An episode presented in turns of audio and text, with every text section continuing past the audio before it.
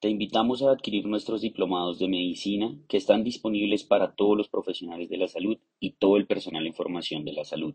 Los encuentras en nuestra plataforma de educación virtual www.medilearners.com. Vamos a hablar ahora de las complicaciones que pueden surgir a partir de un infarto agudo de miocardio.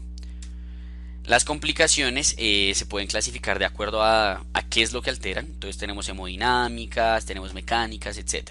Las hemodinámicas se suelen abordar según la clasificación del Killip-Kimball. Entonces un Killip-Kimball clase 1 es un infarto sin nada más. Un Killip-Kimball 2 es un infarto que tiene una insuficiencia cardíaca moderada en el cual hay estertores bivasales, hay S3, hay taquicardia. Un Killip Kimball clase 3 va a ser aquel que tiene una insuficiencia cardíaca grave, es decir, con edema pulmonar agudo. Y un Killip Kimball 4 va a ser aquel que tiene shock cardiogénico. ¿Listo? ¿Por qué se va a presentar S3 en una insuficiencia cardíaca moderada? ¿O cuál es la diferencia como tal entre el S3 y el S4? ¿Listo? El S4 va a ser el que ocurre debido a un... Voy a empezar por el S4 para después entender por qué el S3. El S4 va a ser el que ocurre cuando hay un ventrículo no complaciente, que le dicen. El ejemplo más claro es una hipertrofia ventricular en la cual digamos que el ventrículo se llena por la fase... O sea, cuando se llena el ventrículo existe la fase de llenado pasivo y la fase de llenado activo. La fase de llenado pasivo llena más o menos el 80% del ventrículo y el 20% restante se llena en la fase de llenado activo, que es la patada auricular.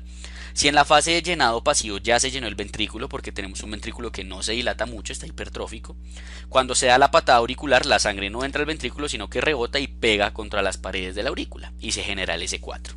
¿Listo? Por eso el S4 va precisito ahí antes del S1.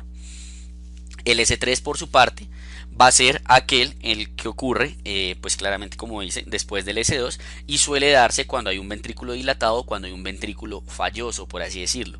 ¿A qué se debe esto? Cuando se da la fase llenado pasivo, digamos que aumenta la distancia y la sangre pega contra el ventrículo y suena.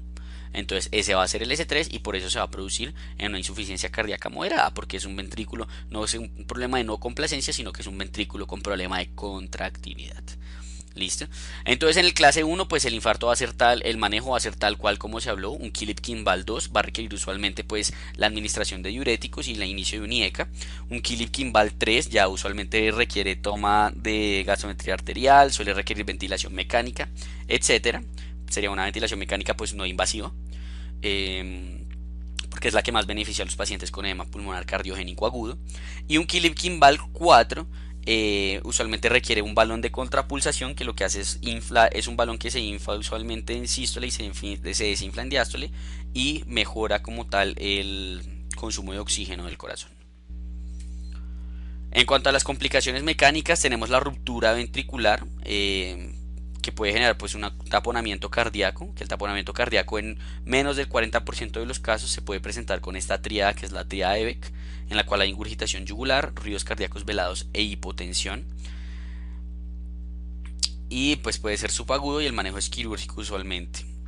Ahí está, tenemos la ruptura ventricular puede haber una ruptura del septum en el cual pues digamos la comunicación ya va a ser de ventrículo izquierdo a ventrículo derecho no va a generar muchas cosas de pronto un edema pulmonar agudo y shock si es severo la ruptura pero si es pequeña pues digamos que no puede generar tanta repercusión hemodinámica y se diagnostica con un soplo. El aneurisma eh, va a ser una digamos que el pedazo de de miocardio que se necrosó se va a dilatar y el problema es que va a actuar más o menos como una auriculilla y va a conferir un riesgo de eh, trombosis o de generación de, coágulos. ¿Listo? ¿Cómo se diagnostica el aneurisma? Usualmente es un paciente que le toman un electro a los meses y tiene una elevación del ST igualita o como la tenía cuando se infartó. Entonces una elevación persistente del ST. El pseudoaneurisma, eh, pues ya no es un aneurisma como tal establecido y el problema es que se rompió el ventrículo, se formó un trombo y el trombo lo tapó. Ese hay que pues manejarlo de una porque si se llega a salir ese trombo, pues se genera un taponamiento cardíaco. Ruptura de músculo papilar eh, va a generar usualmente un edema pulmonar agudo muy severo y un shock muy severo. Eh, y en cuanto a las complicaciones pericárdicas, tenemos dos tipos de complicaciones, la pericarditis fibrinoide y el síndrome de Dressler. La pericarditis fibrinoide va a ser eh, básicamente el infarto es un proceso inflamatorio, ¿listo? Y si esa inflamación afecta el pericardio, pues esta se va a inflamar y por eso va a dar la pericarditis. Esa va a ser la pericarditis fibrinoide y por eso va a ser temprana, por así decirlo. Va a presentarse pues de pronto con efusión pericárdica, con disnea, un dolor pleurítico y demás, elevación generalizada del ST, etcétera, etcétera. El síndrome de Dressler, por su parte, es una pericarditis que ocurre mucho después y es una pericarditis autoinmune. Como es un proceso precisamente inflamatorio y una necrosis del miocardio, se liberan componentes o autoantígenos a la sangre y esos autoantígenos son reconocidos por el sistema inmune, se desarrollan autoanticuerpos y van y atacan el pericardio de forma autoinmune. Y ese es el síndrome de Dressler. Entonces, esa clasificación es como la mejor para entender todas las que existen, pero para uno abordarla en un paciente que tenga una complicación de infarto, lo mejor es verla por el tiempo. Si es en el primer día, lo más probable es que sea una falla cardíaca una, o una arritmia. Listo, si es en 2 a 4 días tenemos la arritmia y la pericarditis fibrinoide en este caso.